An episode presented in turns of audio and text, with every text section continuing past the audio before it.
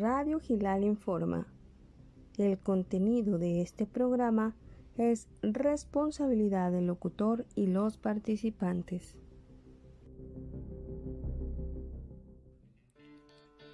Sanando mi mente con Paco Cervantes. Comenzamos. Les doy la bienvenida a este programa Sanando mi mente. Quienes ya nos conocen saben que este es un espacio en donde entrevistamos a, terapeutas, médicos, a personas que están interesadas en unir, a ser puente entre la salud física y la salud emocional, mental, como cada quien la quiera entender. Hoy tenemos un programa muy interesante donde vamos a juntar precisamente herramientas, eh, teorías que nos permiten ayudar a sanarnos a la vez de lo físico y lo emocional. Entonces, hoy vamos a hablar de las cinco leyes biológicas y la programación neurolingüística y algo que les va a, sorprender, que es el procesamiento no lineal, una gran eh, herramienta que tenemos para eh, mejorar nuestra salud emocional. Bien, tengo dos invitados, quisiera iniciar eh, agradeciéndote, por favor, este, eh, maestra médica Andrea Repeto, el estar con nosotros. Si gustas presentarte, eh, decirnos un poco cómo llegas a esos temas. Qué gusto tenerte, Andrea. Hola, muchas gracias, muchas gracias por la invitación. Bueno, mi nombre es Andrea Repeto, como vos dijiste, vivo en Buenos Aires, en Argentina. Y como me presentaste, me formé como médica en la Universidad de Buenos Aires. Desde mucho antes de, empezar la carrera de medicina ya tenía como una fuerte inquietud sobre la interacción entre la mente y el cuerpo, ¿no? Y bueno, me pasó que cuando terminé la universidad no encontré respuestas a, esa a, muchas de esas preguntas que tenía. Entonces, eh, ya después de formada empecé una búsqueda un poco en, pos de estas cosas que yo de alguna manera intuía, pero que no tenía como ningún aval, ¿no? Eh, científico desde la universidad para decir, bueno, esto funciona así.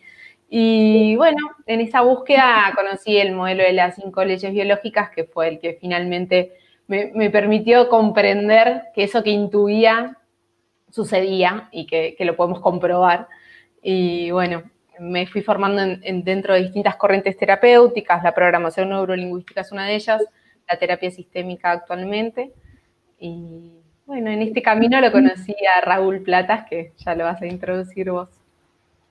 Claro, pues vamos a, traer a Raúl Platas. Eh, además, él, fue el que abrió este programa. Mi estimado Raúl, bienvenido. A ver. Hola. Presentar hoy. Hola, hola, ¿cómo están? Pues sí, yo soy el ya he estado, he participado en dos programas con, Paco eh, y, bueno, hablé un poco de, el trabajo que yo estoy haciendo en relación a las cinco leyes biológicas y en relación a la programación neurolingüística. Y también en estos programas hablé un poco del procesamiento no lineal. ¿no? Aquí, bueno, como este programa se trata más que nada de la relación entre un modelo y otro, pues bueno, soy el co-creador de la interfaz que permite trabajar con el procesamiento no lineal y las cinco leyes biológicas. Y bueno, mi amiga y colega eh, Andrea, con la cual he logrado eh, eh, empujar un poquito los límites del, del modelo de las cinco leyes, porque em, descubrimos, dando, dando nuestro primer seminario juntos, online, eh, descubrimos que los modelos, en general los modelos están permeados de, machismo. Y, esta concepción machista eh, perturba mucho la posibilidad de que alguna eh, eh, interacción se pueda dar a nivel de, intervención con los, con los pacientes, con las personas. Y bueno, inspirado eh, por, el, por las exposiciones de Andrea, comencé con ella a, cambiar, por ejemplo, los términos masculino-femenino, macho-hembra en la biología, por indispensable para la supervivencia del individuo en función de la especie y no indispensable para la supervivencia de la especie. Y esto, bueno, además lo, con la ayuda de ella lo pude, lo pude, ir verificando también en otras especies. Y, bueno, pues como el, programa trata de la conexión eh, mente, emociones y, cuerpo, pues también pasamos juntos por una nueva concepción de, la mente. Y bueno, en esta en este relación de trabajo ella es la que regula la locura de Raúl.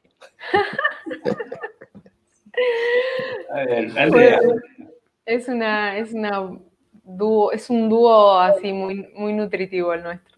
Nos complementamos muy bien. Eh, bueno, sí, yo creo que por lo menos desde mi experiencia personal y también desde la terapia, eh, lo que he visto es que la gran mayoría de la gente se puede acercar a este modelo partiendo desde cambios biológicos, ¿no? En general, desde lo que llamamos enfermedad. Entonces, muchas veces el, llegar a una profundidad parte de, un proceso biológico que está en curso.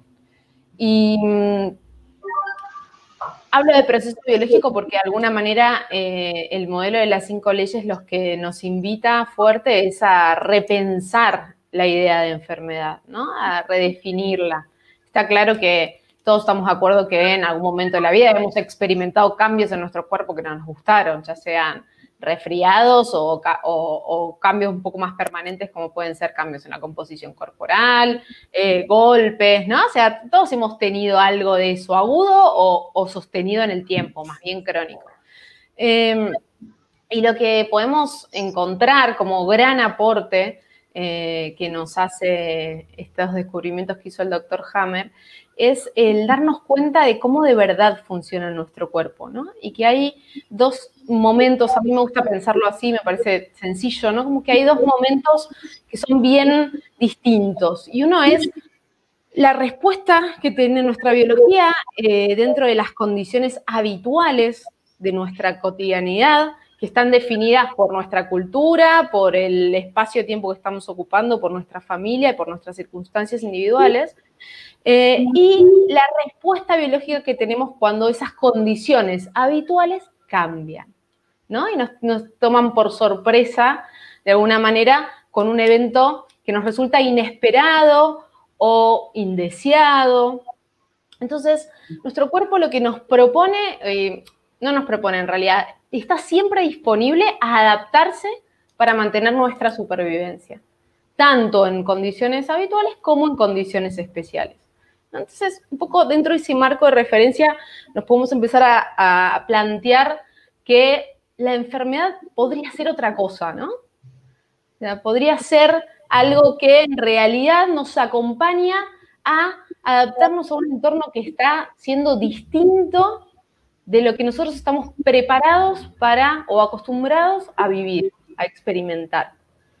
Y en definitiva, lo que yo veo, ¿no? Con los acompañamientos y, eh, en, profundizar cada vez más dentro de esto, es que la biología no deja de ser un instrumento para vivir una experiencia. Entonces, pensar el cuerpo de esa manera creo que es una, forma bastante más liviana y enriquecedora de, transitarlo. Y, hablando un poco más sobre, sobre este antiguo concepto y esta palabra tan perniciosa llamada enfermedad, eh, justamente eh, uno, de los conceptos que, yo introduje en, el mundo de las cinco leyes biológicas es el uso vicioso y el uso virtuoso de los programas biológicos.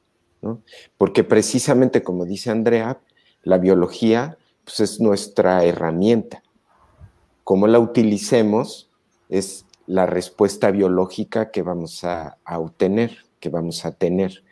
Y, por eso ya, ocupando la interfaz cinco leyes biológicas, programación neurolingüística o procesamiento no lineal según el nivel lógico al cual nos, nos eh, eh, insertamos, eh, esta idea de respuesta biológica le quita el valor moral y ético, este maniqueo conceptual de lo bueno, lo malo, la enfermedad, la salud. Si estoy vivo, estoy vivo.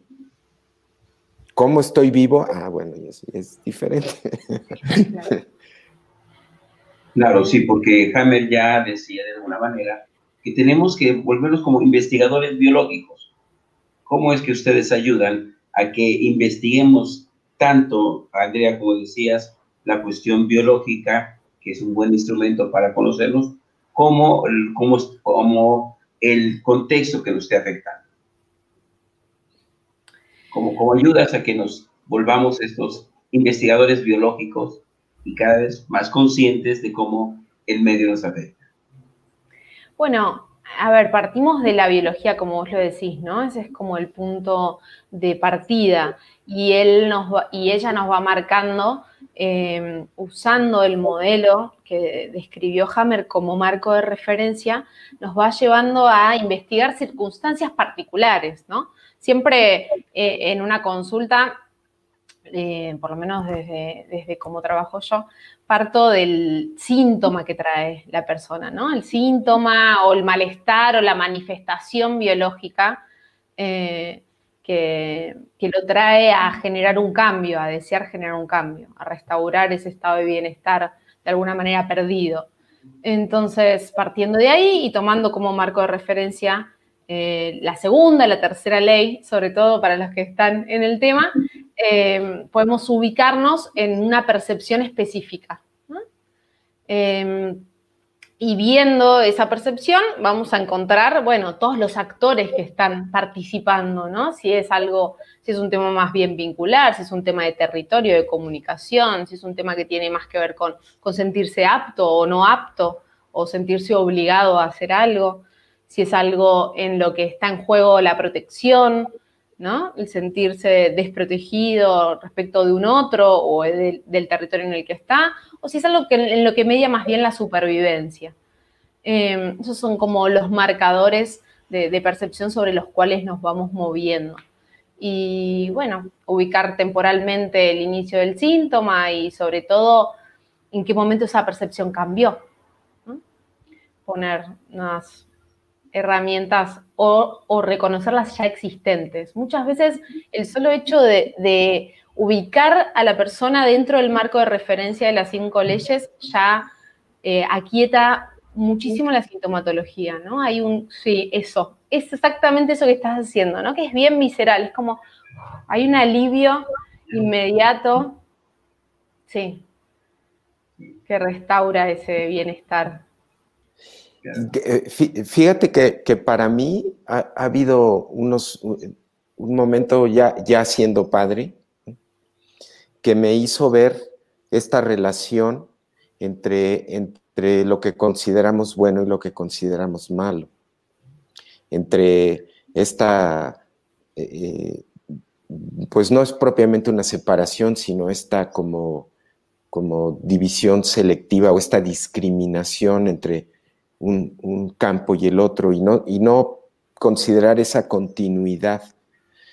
Y fue justamente eh, cuando mi hijo tuvo muchos problemas en la escuela y yo buscando desesperadamente ayudarlo, eh, descubrí, gracias a la información que pude obtener, que los niños con capacidades superiores comparten siete de 10 características con los niños que son calificados dentro del espectro autista.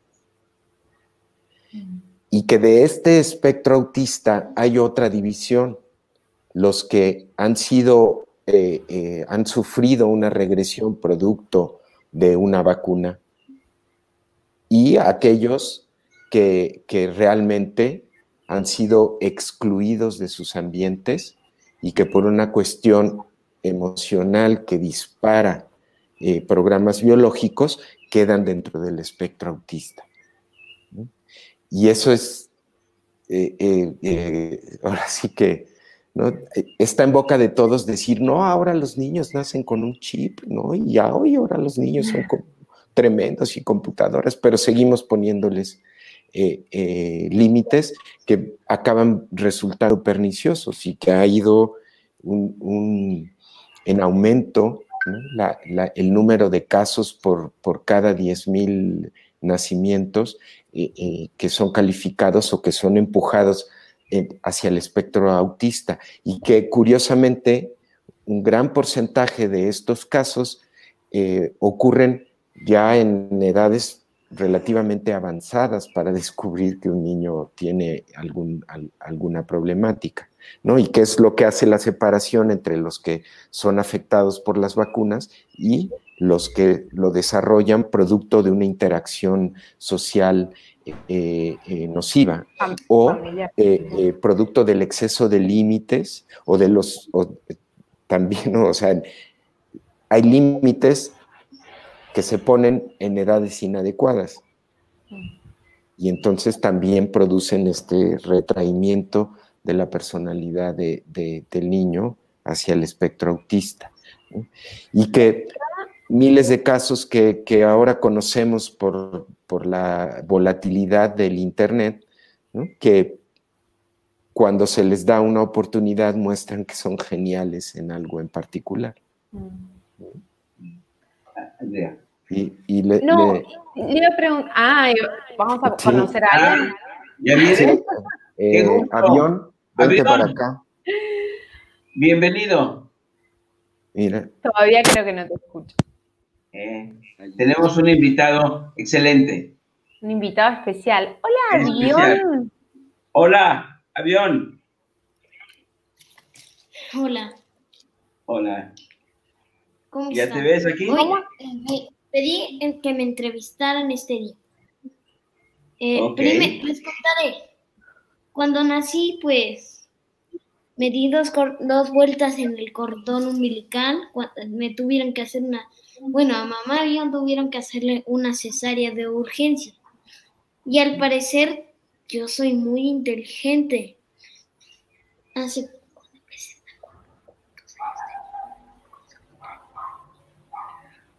Ah, bueno, es que me está preguntando a qué edad empezó a construir los trenes del metro, como a los tres, tres, tres y medio. No sé. Tres y medio. A los de cartón, tres y medio, casi cuatro. Casi cuatro años. Empecé con el NM83B, que lo tendré que sacar de la línea del metro y reemplazarlo por otro NM83B. ¿Y ahora cuántos años tenés, avión? Se van a, se van a se van a conservar ¿Cuántos años los tienes ahora? Los boogies se van a conservar. ¿Qué? ¿Cuántos años tienes ahora? 1598. 1598. Les quiere mostrar uno de sus trenes que ha. El primero que dice que, que, falta un es que cuando chocó vaya. Ah, está hablando de que hubo un accidente en el metro de la Ciudad de México hace un par de años. No, el de Tacubaya. Por eso. Fue este mismo año. Ah, este mismo año. Creo, fue en marzo, creo. En marzo hubo un accidente en la línea 7, 1. Sí. Ah, en la línea 1 del metro. Platícanos, platícanos. ¿Cómo estuvo el accidente? Pues el saldo era un muerto y 41 heridos. Este tren le falta un vagón, incluso está abollado este lado. Producto del accidente. Oye, estamos. Ah, claro. El accidente. Sí. ¿Cómo fue? ¿Cómo? Era muy buen tren, ven. Le podían abrir las puertas. Claro.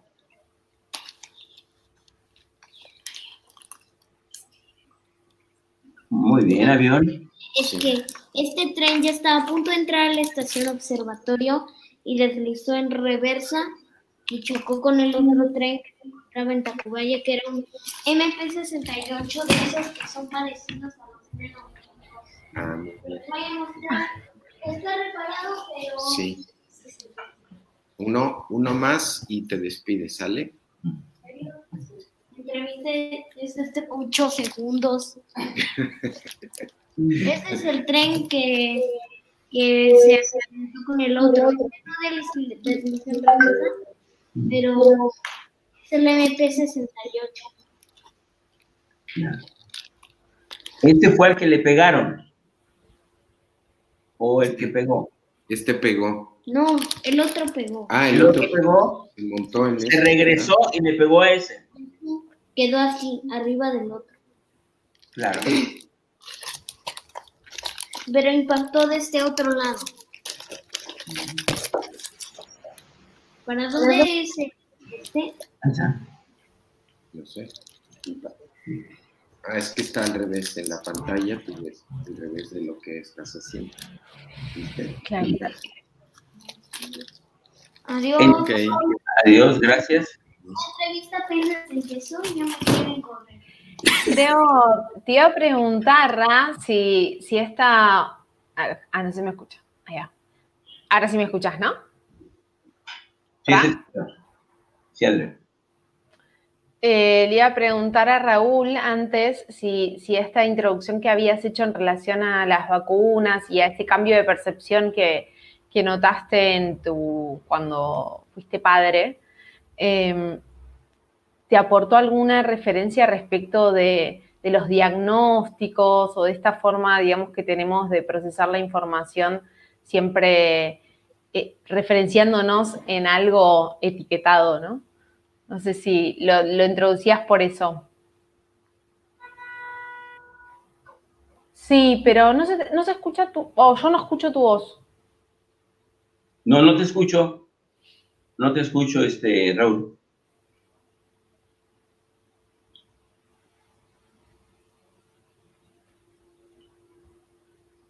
No, no, no, aún no te escucho. Pero me parece muy interesante ahorita que nos eh, contactes, Raúl, eh, la importancia que tenemos que tener los padres, creo yo, para conocer a nuestros hijos, pero sobre todo para tratarlos. Me parece que... ¿Ahí me escucha? Ya, ya te escuchamos. Sí. Te decía, Andrea, repite la pregunta. Te preguntaba, Ran, si esto que... O, creo que lo llegaste a escuchar. Una parte de la pregunta, sí. Repítemela y... Sí, esto que, introduciste como compartiendo tu cambio de percepción, lo decías en relación a los diagnósticos o a, las referencias que usamos para establecer, eh, bueno, decisiones o acompañamientos ahí en el crecimiento. Mira, aquí ocurre una cosa, en, eh, este, habíamos hablado un poco antes sobre el carácter de herramienta que tiene el, incluso el diagnóstico, ¿no? Con cinco leyes biológicas. Entonces, eh, eh, la calificación, la etiqueta que le damos a los procesos biológicos y, la, respuesta biológica en su conjunto, porque también puede ser conductual, eh, es lo que va a determinar el camino que tome. Entonces, si tú por alguna característica que notas en una persona, la calificas, la diagnosticas, le pones la etiqueta, pues ese camino va a seguir. y, el, saber que una cosa y la otra no es que sea una buena y otra mala, no, es simplemente la herramienta que está utilizando tu mente para mantenerse viva. A veces me dicen, no, pero es que esta enfermedad es horrible, ¿cómo va a ser para mantenerme vivo? Bueno, pues es la única opción que encontró tu mente para mantenerte vivo. Y, eso, o sea, en, términos de, la, tanto de la aplicación de las, de las técnicas a la clínica con, con un diagnóstico en cinco leyes biológicas, como para la comunicación humana, es determinante. es determinante. Y, bueno, igual volviendo al concepto de masculino y femenino, macho y hembra, ¿no? A ver, es totalmente diferente si digo muy indispensable o menos indispensable. Y, quitamos de su pedestal al famoso macho alfa, que es el menos indispensable de la manada, por eso ocupa ese lugar porque se puede morir en cualquier momento y no hay problema. Otro macho va a tomar su lugar. Incluso puede morir en el combate entre machos por lograr esa posición. Claro. ¿No? Entonces, es el menos indispensable. Cuando hay una amenaza al grupo, es el que tiene que salir y enfrentarla. Entonces, e, e, esta, esta noción también me hizo ampliar todavía más mi percepción respecto eh, al, valor que pueda tener una herramienta. No, solo es una herramienta. ¿no? Yo puedo tener un fabuloso cuchillo de chef internacional, pero ¿para qué lo uso?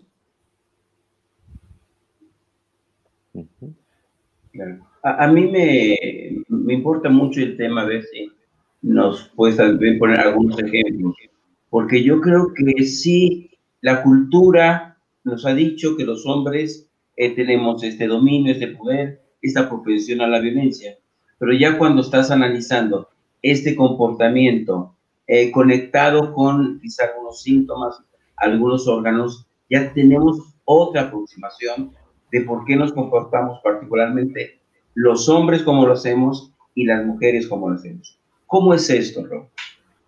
Mira, el, um, la evolución y la vida misma se produce en torno a la supervivencia de la especie. Y es entonces la supervivencia del individuo en función de la especie la que va a determinar estas clasificaciones o estas diferenciaciones entre los individuos. Entonces, si la, supervivencia de la especie es lo más importante, pues lo más importante son las crías. Ellos están en el núcleo del grupo. Esto se ve muy bien con los delfines. Los delfines, que son eh, eh, una especie más evolucionada, con un cerebro mucho más grande y mucho más complejo en relación al tamaño del cuerpo, de la masa corporal, que el de los humanos, eh, prácticamente no tienen depredadores.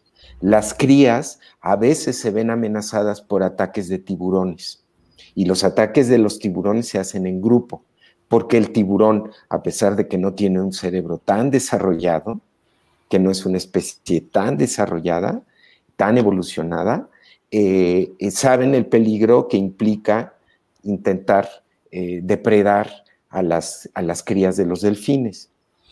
El grupo de delfines ante el ataque de los tiburones se va a organizar a partir de esferas superpuestas, en donde en el núcleo de la esfera van a estar las crías en, la siguiente esfera van a estar las hembras que están amamantando. En el siguiente van a estar las hembras que están preñadas. En, el siguiente, en la siguiente esfera, en la siguiente capa de, este, de esta organización autoprotectora de los delfines, van a estar las hembras que están en celo o que, y, y en el siguiente las hembras zurdas, luego las hembras diestras que no están en celo, luego los machos zurdos, luego los machos diestros y finalmente los abuelos. Este es un fenómeno cultural que no podemos entender porque no aceptamos que otra especie esté igual de, de desarrollada o más o más evolucionada que nosotros como, como, humanos. El hecho de que los abuelos estén en el exterior enfrentando directamente a los tiburones tiene dos importancias. Una, son los que tienen mayor experiencia. Y dos, son los que han ido formando a las crías, los que han ido transmitiendo la cultura. Entonces, todas las demás esferas en algún momento han dependido de estos individuos para su formación, para su educación, entre comillas, para su, supervivencia, con todo lo que eso implica. Y además, ya cumplieron su función, ya eh, estuvieron ubicados en el núcleo, ya estuvieron ubicados en una de las otras eh, esferas y finalmente ahora los, son los más experimentados, son los que eh, eh, van a transmitir esta cultura de defensa a las capas anteriores en relación a las crías. Exactamente lo mismo que si dejáramos naturalmente a nuestra mente gobernar el mundo, estaría ocurriendo. En las culturas ancestrales, lo más importante era el consejo de ancianos, políticamente hablando. Pero biológicamente hablando, los más importantes eran las crías. Pero la, la cultura humana con su complejidad, ya llegamos a la luna, si es que llegamos, y ya llegamos a no sé dónde, nos, nos, pone en una situación de desventaja en relación a nuestra propia biología y ante la posibilidad de evolucionar como especie. Tenemos un área cerebral que nos permitiría dar este salto cuántico que eh, el doctor Hammer la llamó la antena telepática, en donde hay una gran cantidad de, neuronas eh, espejo, una gran cantidad de neuronas en forma de botón de rosa que las acaban de descubrir y no saben para qué sirven, y que esa área no está conectada directamente con ninguna otra parte del cuerpo, excepto con la corteza misma. Esto nos está hablando de que está hace por lo menos 5.000 años estamos en la posición de poder evolucionar como especie, pero no lo hemos hecho porque nos hemos ido apartando de nuestra biología. Ahora, como me decías, un ejemplo así puntual, ¿no? Pues está aquí mismo en esta tonta clasificación entre niños con altas capacidades y niños con discapacidades mentales. Si tú observas la curva del desempeño humano, tenemos por un lado la discapacidad, luego vas a la media y finalmente llegas a la, a la, alta capacidad, ¿no? Y es una, una línea con su curva. Entonces, si, si nosotros esto dejamos de considerar el tiempo lineal, veremos que se va a plisar esta curva por la media y entonces un extremo y otro van a quedar juntos.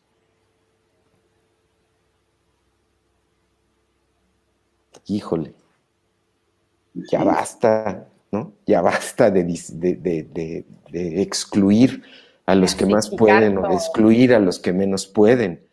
No, como quiera que sea, todos somos iguales y todos vamos lenta, rápidamente rumbo a nuestra propia muerte, rumbo a dejar de ser indispensables.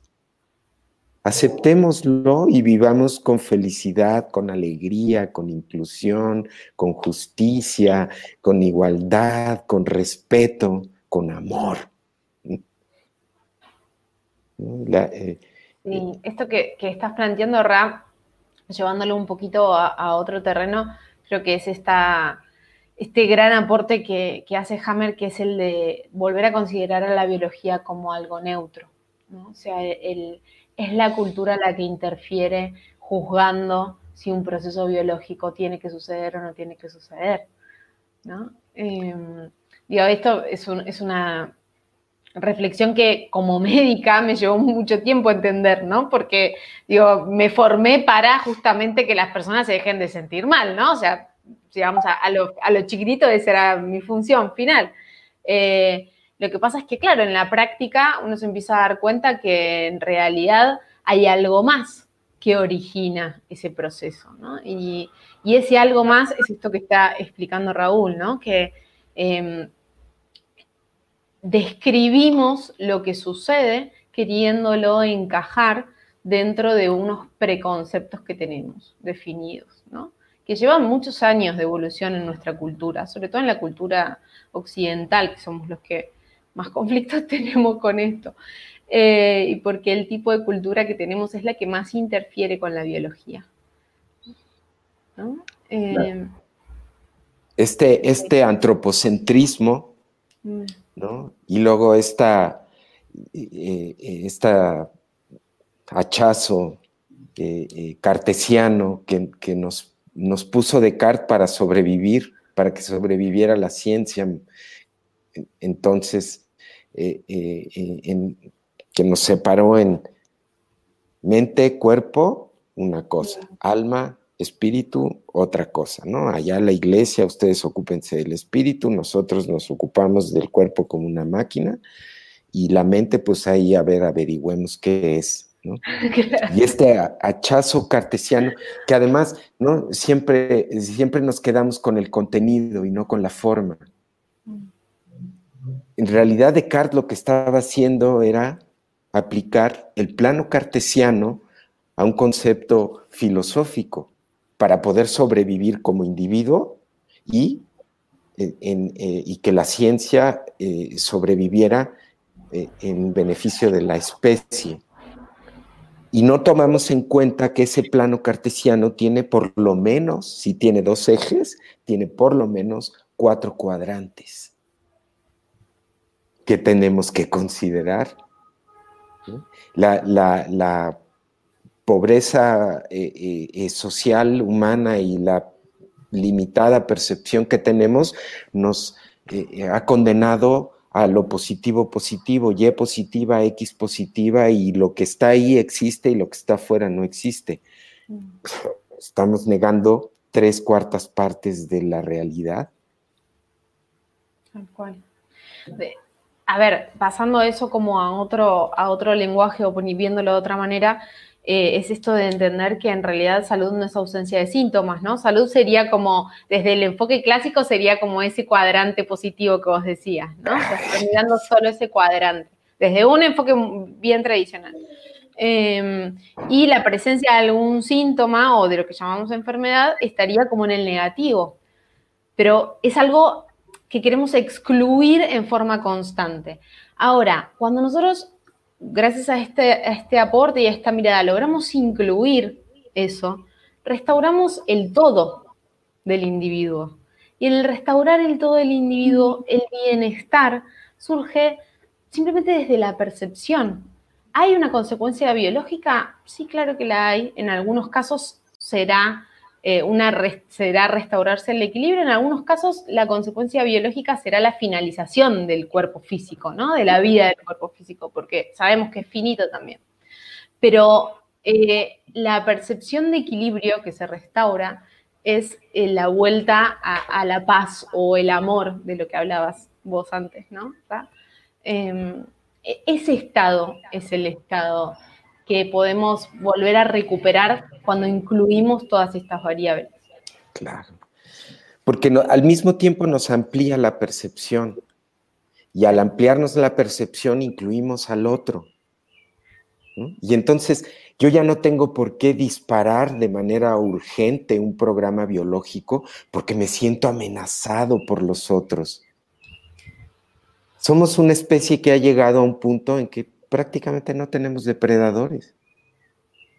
Sino nosotros mismos. Nosotros mismos. Nosotros mismos, ¿no? El lobo, el hombre lobo del hombre, ¿no?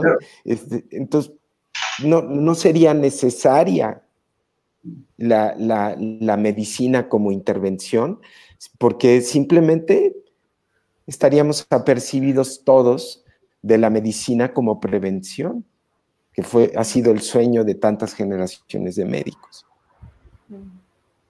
Claro, creo que estamos en un momento a veces que estamos más en lo médico, en lo físico, pero no estamos juntando estos como una integralidad que somos como seres humanos. ¿Cómo podemos, ustedes van a tener la posibilidad de estar compartiendo estos, estos conocimientos. ¿Cómo eh, la persona común y corriente puede, como tú decías, Andrea, a partir de un síntoma, conocerse a sí misma, a su entorno y hacer algo para su bienestar, tanto físico como emocional? ¿Cómo van ustedes a, a explicarnos o cómo pueden explicarnos esto? Porque tienen preparado algo para el público.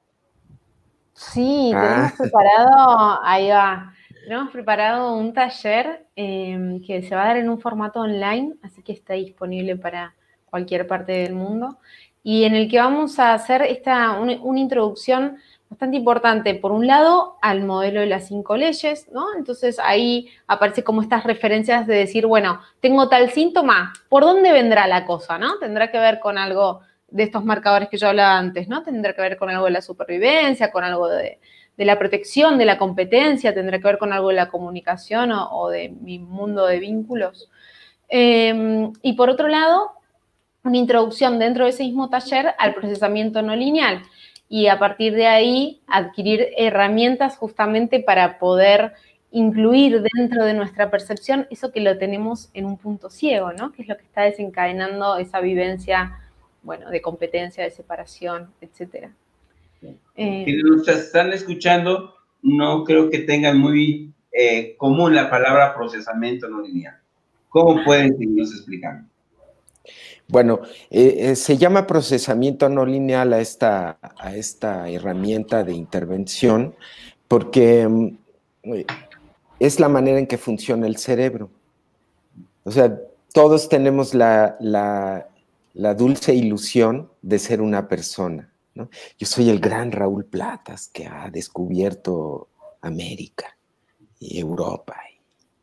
Todavía no conozco China, pero algún día llegaré allá con mi fama. Y ¿no? y no es cierto. Ahí adentro hay una colonia de eh, eh, este, Santiago Ramón y Cajal decía, es una colonia de pólipos son eh, 100 eh, mil millones de neuronas, cada una totalmente aislada de su entorno, capaz de producir su propia información y su propia energía, y que lanza cartas al viento a ver a quién le caen. Pero una de ellas es capaz de comunicarse en una fracción mínima de un segundo con 10.000 de sus pares, al grado que nosotros en el cuerpo tenemos 10 a la 28 eh, eh, átomos que el más duradero se intercambia con el exterior cada cinco años. Cada cinco años desde el punto de vista atómico somos totalmente nuevos. Y tenemos aquí adentro cada fracción de milisegundo, en un quinientosavo de milisegundo, una comunicación por cada átomo del cuerpo. Eso es procesamiento, todo ocurre simultáneamente. Están escuchando mi voz a través de un, este, un aparato electrónico y eso está disparando trillones, sextillones, novellones de comunicaciones entre sus neuronas, solamente para entender, ah, pues está hablando en español, este, eh, ¿no? está diciendo cosas que él cree que son muy claras. Nada más para eso. Entonces, por eso es procesamiento no lineal. Ahora, el proceso, como, como la vida misma de la neurona lo indica, puede ser un disparo de una neurona o puede ser el procesamiento de información que viene del exterior. Y esto nos ubica en, en un universo paralelo prácticamente, en donde ocurre algo allá adentro y otra cosa acá afuera. Porque en función de, mi respuesta hacia el exterior, es que voy a, es que voy a poder interactuar no solamente con el exterior, sino conmigo mismo. Y, una de las experiencias humanas muy interesantes que pueden, em, como se dice, ilustrar esto, ah, creo que perdí señal de ustedes. Díganme si me escucha. Bueno, pequeño lapso. Nos estás diciendo cómo poder concretar un ejemplo para ver toda esta eh, situación que nos explicas. ¿Me repites la pregunta? Porque eh, perdí señal, no los escucho, no los veo. Para ver cómo es que todo este proceso se puede ver quizá en lo cotidiano. Todo este proceso se puede, ya hasta ahí entendí. Ver este, cómo... Oh, qué pena, el internet parece que se nos está cayendo. Está un poco, un poco lento ese. O, tú, Andrea, si quieres continuar mientras eh, Raúl se entra. ¿Cómo es que todo este eh, eh, gran y complejo funcionamiento, nos está hablando, se integra para gente que no conoce? A ver, parece que estoy con un internet inestable. Voy a ah. acercarme al router. Ok, mientras voy a, lo voy a seguir exponiendo, Ra. Em, de lo, que de lo que está explicando Raúl es de cómo funciona nuestro cerebro. ¿no? no nos es ajeno porque en realidad es cómo funcionamos. El tema es em, poder reconocer de qué manera funcionamos. ¿no? Em, ¿Qué nos pasa? Hay algo bien concreto que le sucede a nuestro cerebro que es que para él real y virtual es lo mismo. ¿no? Yo estoy hablando con vos ahora, sin embargo, yo lo que veo es la pantalla de mi computadora. No estamos juntos. Pero mi percepción interna es de estar juntos y estar comunicándonos, ¿no?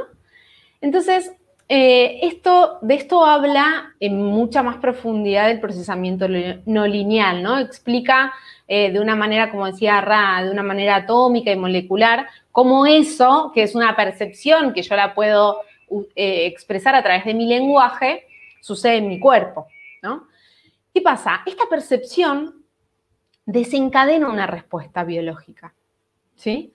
O sea, por ejemplo, eh, a ver, muchas veces nos ha pasado, a mí me, desafina el ejemplo de rendir examen, ¿no? O sea, he tenido experiencias propias o, de amigos o de alumnos de que la situación de rendir examen a mucha gente le representa una amenaza, ¿no? Y de repente quizás el docente que que, tienen, que tiene enfrente es alguien que lo acompañó todo el año, con quien estuvo haciendo un proceso de aprendizaje, y sin embargo, en el momento en el que cruza la puerta y está yendo a rendir el examen, hay palpitaciones, sudoración, la garganta se hace un nudo, hay, hay olvidos. Lo, como, lo vimos como una situación de amenaza. Sin embargo, eso no está sucediendo, no es una amenaza real, es una amenaza simbólica. Entonces, este juego que sucede dentro nuestro a nivel de nuestra mente, que es articulado por nuestro cerebro y que lo percibimos a través de nuestros sentidos en nuestro cuerpo, em, lo podemos explicar con herramientas o lo podemos modular con herramientas del procesamiento no lineal. Entonces, eh, por eso lo incluimos dentro del taller, porque la idea es no solo que se lleven la información dura de, las cinco leyes, ¿no? Como el conocimiento teórico, sino que puedan hacer algo con eso. ¿no? Una vez que tienen el conocimiento teórico eh, incluido y lo, pueden poner en autorreferencia, tener alguna palanca con la cual avanzar sobre esa respuesta biológica. Quizá eh, otra vez con los ejemplos para nuestro público, hay ciertas, si quieres seguir poniendo los ejemplos, Andrea, ciertas situaciones emocionales, como tú dices, ciertas situaciones de contexto que afectan nuestros órganos. ¿sí? Entonces, las cinco leyes nos ayudan a, dar una pista y el procedimiento lineal a comprender y quizá ir corrigiendo, sanando, modulando esto, ¿no? ¿Cómo es? Ahí va. Sí, en realidad las circunstancias, no son las circunstancias las que generan la respuesta biológica, sino cómo yo las percibo, ¿no? Porque si me vuelvo al ejemplo del examen, quizás hay alumnos que no lo viven como una situación amenazante, ¿no? Entonces, esas personas probablemente no, no experimenten una respuesta biológica o no una que puedan cuantificar, ¿no? Em, y tal cual, el procesamiento no lineal nos da, herramientas para modular esa respuesta. ¿Por qué? Porque nos da herramientas para modificar nuestra percepción, ampliarla. Entonces, incluir eh, más puntos dentro de esa imagen que vemos, ¿no? Como más píxeles. Como si la imagen que viéramos eh, fuera borrosa, ¿no? Mm. Podemos hacer esa analogía de que cuando estamos con algún síntoma, ya sea físico o vincular, ¿no? Porque a veces el síntoma es, tengo problemas con mi pareja, ¿no? Y físicamente quizás no, tengo un síntoma. Pero si, si estoy viviendo esa situación de malestar, esa es una imagen borrosa. Bueno, a través del procesamiento no lineal lo que puedo es incluir más píxeles para que esa imagen que ya antes la veía borrosa, ahora la vea en HD, ¿no? Y, ah, mira, estos son los detalles que me estaban faltando. Claro, fíjate, ahorita me, en lo que estamos, eh, poner el miedo. El miedo esto es como todavía esta imagen quizá borrosa, porque a algunos puede afectarlos de una manera y a otros de otra. Es decir, van a, ofrecer este procesamiento no lineal, esta capacidad de, de clarificar cómo esa emoción está repercutiendo con algún síntoma. En ese individuo en particular. Claro. ¿Sí? Claro. Porque, porque, de nuevo, la misma circunstancia a cada uno nos puede representar una situación bien distinta. Claro. Claro, y entonces ahí la manera en cómo interpretamos, señalabas, Andrea, como percibimos, es como esa parte mental, es cómo va a, a generar o impactar nuestra salud, nuestro cuerpo, ¿no? Sí. Y es donde hay que tener mucha claridad o mucha atención cómo estamos percibiendo ese ambiente, porque de esa percepción pueden desembocarse una serie de síntomas. Sí, tal cual. Em, no sé si hay que tener cuidado, simplemente quienes estamos interesados en, en esto, en vivir una experiencia de vida más completa, ¿no? O más ligada al aprendizaje o quizás más ligada al equilibrio. Eh, esta, información nos aporta muchos, muchos puntos claves en los cuales poder restaurar ese equilibrio o que está perdido o que se siente perdido. A, mí me, encantaría ver si tenemos percepciones del público, porque tú eh, empezaste con una propuesta, es una respuesta biológica, que mirarlo así más que una enfermedad y un drama y después hacer una serie de, de situaciones que más nos tensan y van a, complejizar tanto el síntoma como la situación emocional. Entonces, es posible, eh, nos explicabas también, que bajo este término de, de respuesta biológica, sí. De, de, ver el órgano, de entender el, al órgano y a su función, esto nos puede estar dando la pista de lo que mental o emocional o vivencialmente nos está pasando. ¿Sí? Sí. Es así. Sí, es así tal cual. Porque, bueno, si lo que quiero es que quizá, si no hay gente que maneje mucho las leyes eh, biológicas, pues yo ya las, estamos, estamos en eso, le podemos explicar. ¿Sí? Por eso iba yo quizá el ejemplo del miedo u otros. Saber que un gran impacto en términos de las emociones pongamos miedo, puede repercutirse en, unas, en un síntoma, como tú dices, ¿no? ¿Sí? Y quizá a través del síntoma, tú como médica y eh, conocedora de, de, esto, le ayudas. Pensando el camino en el sentido opuesto, ¿no? Ah, claro, claro. ¿Cómo es? ¿Tienes algunos casos, ejemplos de, de esta situación? ¿Cómo es que tú cotidianamente les ayudas? ¿Cómo es que ejerces tú la medicina con estas herramientas? Bueno, un poco como te contaba antes, ¿no? O sea, siempre del motivo de consulta, del síntoma, y a partir de ahí despliego el escenario en el cual voy a buscar, eh, bueno, la respuesta biológica. A ver, hablemos, te, pongo un caso, por ejemplo, un hipotiroidismo. Eh, es una patología en la que lo que se ve, eh, lo que se evidencia clínicamente, o sea, es un enlentecimiento, eh, psíquico, la persona está muy cansada, como que hay muchas funciones que disminuyen, ¿no? Disminuye la, humedad de la piel, se pierde el pelo, em, quizás el metabolismo disminuye y se puede ver un aumento en, el peso corporal.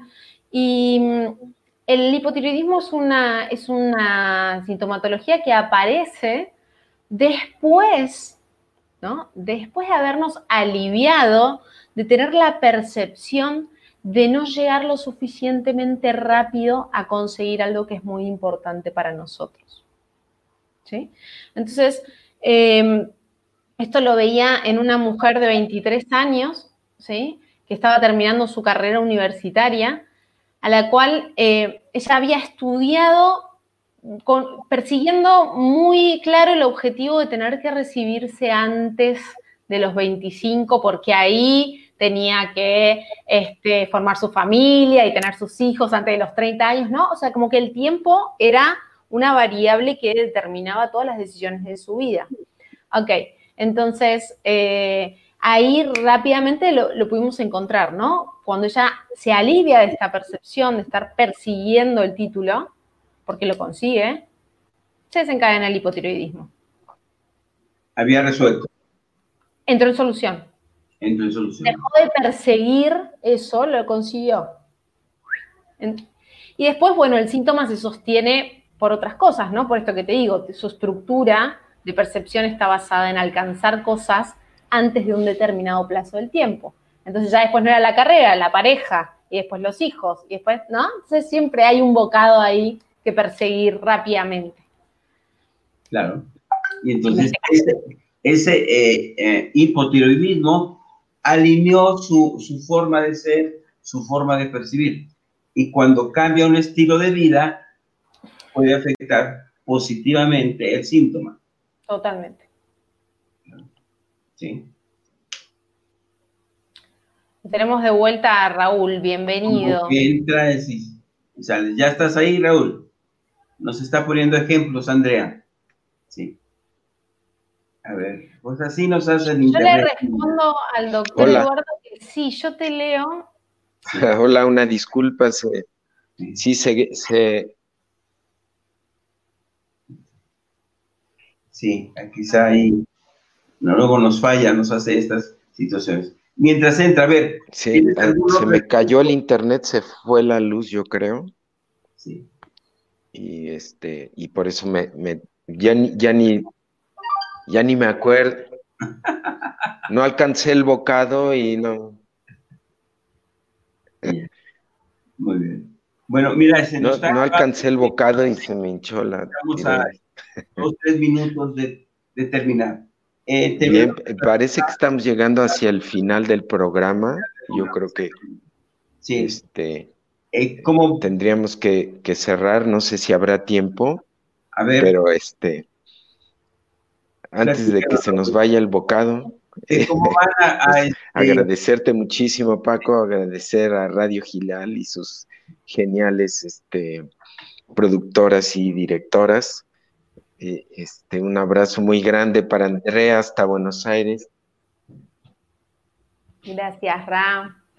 Bueno, cierro simplemente haciéndoles la invitación a, ponerse en contacto con nosotros, aquellas personas que estén interesadas en profundizar eh, pueden seguirnos en, nuestras redes, em, concretamente en Instagram, arroba punto cero, con letras 5LB.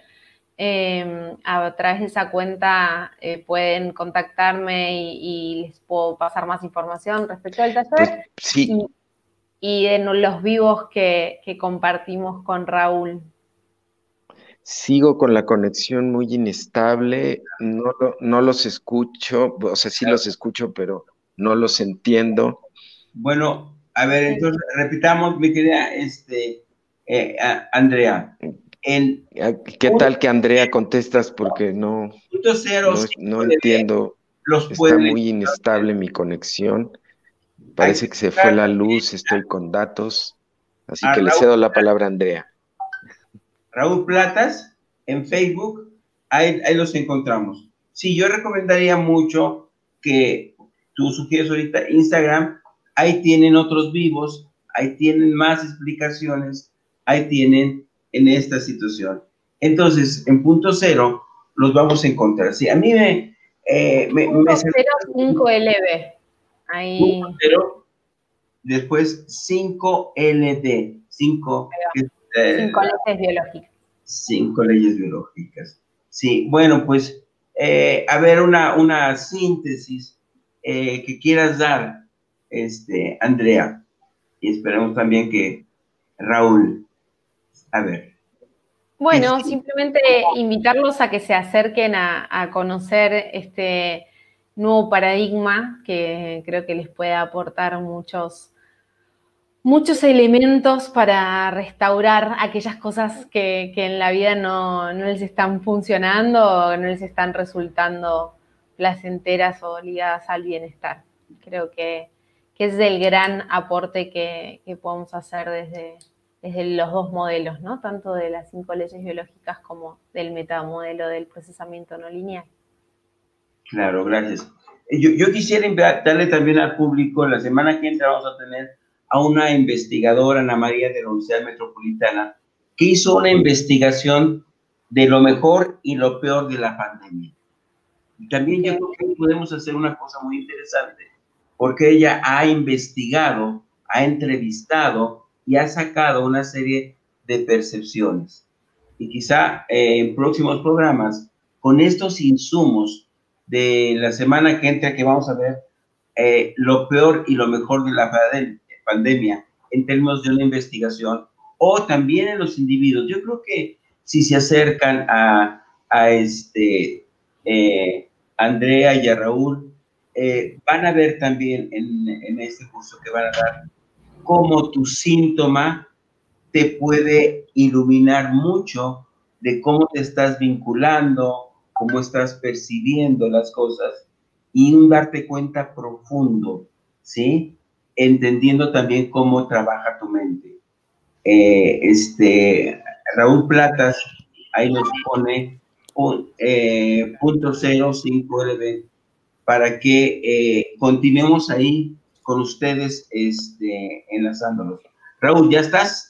ya, ya, ya, volvió la luz, volvió la estabilidad del, del, internet. Muchas gracias por esperarme. Este, bueno, pues muy, muy importante eh, este taller porque vamos a ir a las bases. Vamos eh, a partir de, cero. Cada quien con su formación, pero entrando en conocimiento con estos dos modelos que nos pueden hacer ese, ay, qué bueno, qué bueno que es así. Sí, sí, sí, sí. Bueno, eso es difícil en, en un tiempo tan corto, pero exactamente. Las cinco leyes biológicas, hay una explicación muy concreta, muy, este, muy lógica de cómo cada síntoma está eh, reflejándonos algo, como decían de de ciertas necesidades. Claro, verificable. Exactamente. Pero el procesamiento no lineal es una gran herramienta para que eh, nos explique cómo el cerebro está procesando todo esto y cómo al comprenderlo podríamos sacarle mucho provecho para nuestro bienestar. Es más o menos así. Claro, claro, y con la gran ventaja de que el procesamiento no lineal, eh, eh, cuando lo aprendes para ayudar a otros, pues sí lo tienes que comprender, pero cuando haces las técnicas para ayudarte a ti mismo, no necesitas comprenderlo, porque tu cerebro ya sabe cómo funciona. Es muy interesante esto y se retroalimenta.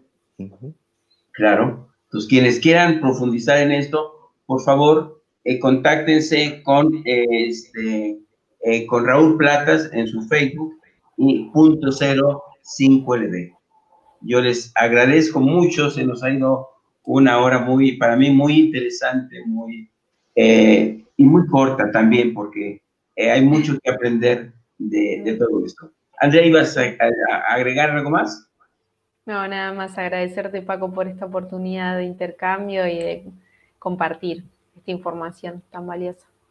Claro. Bueno, pues muchas gracias. Este es programa Sanando su Mente. Entonces, nos vemos en ocho días en una investigación eh, realizada en la universidad que dice lo, eh, lo mejor y lo peor de la pandemia, porque también vamos a tener un curso de bájale eh, el miedo a tu miedo, bájale. Esta, esta, este curso, lo, lo vamos a dar también aquí en Gilad, va a estar muy cercano con ustedes porque vamos a ver qué está pasando con nuestras percepciones. La importancia de cómo cada quien está percibiendo este momento, cómo cada quien está percibiendo la, la pandemia y bueno, eh, todos que pertenecemos a esta tribu de manejar eh, los conocimientos de la 5LB, les invitamos a este taller, Bájale el miedo a tu miedo, comprendiendo también desde, esta, desde este marco eh, de las cinco leyes biológicas, cómo tu percepción va a hacer algún, algún, puede hacer un impacto en tu cuerpo dependiendo de la intensidad y de algunas cosas que vamos a ver ahí. También les invitamos a este, a este curso. ¿Sí? Pues, pues muchas gracias. Muchísimas gracias. un abrazo. Este, consideren también este curso de eh, que precisamente se llama eh, Cinco Leyes Biológicas y PNL, que lo va a dar Raúl Platas y Andrea Repeto. Muchas, muchas gracias. Gracias, Paco. Saludos. Hasta luego.